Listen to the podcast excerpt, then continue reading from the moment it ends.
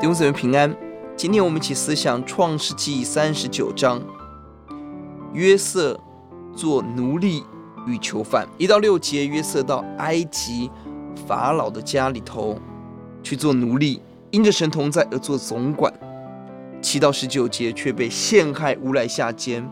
二十到二十三节，约瑟到王的囚犯监狱当中做囚犯，也因着神同在做总管。何等的奇妙！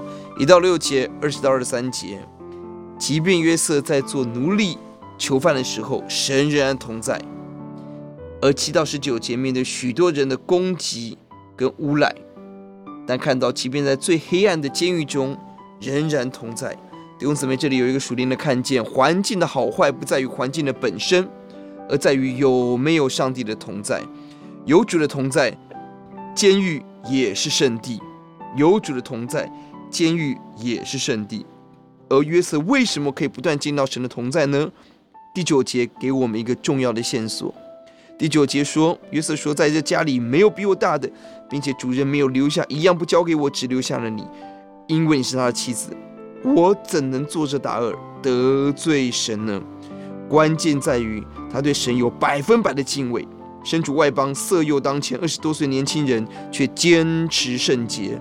背后是他对神的敬畏，这样的敬畏使他不断经历到神同在的恩典。他也对人主人有高度的尊重，绝对不做违背主人的事情，忠于神，忠于人。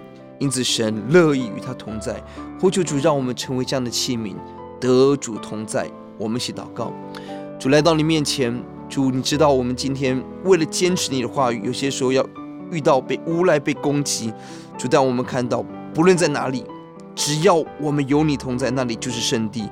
让我们坚持忠于你，坚持忠于神，坚持圣洁的路。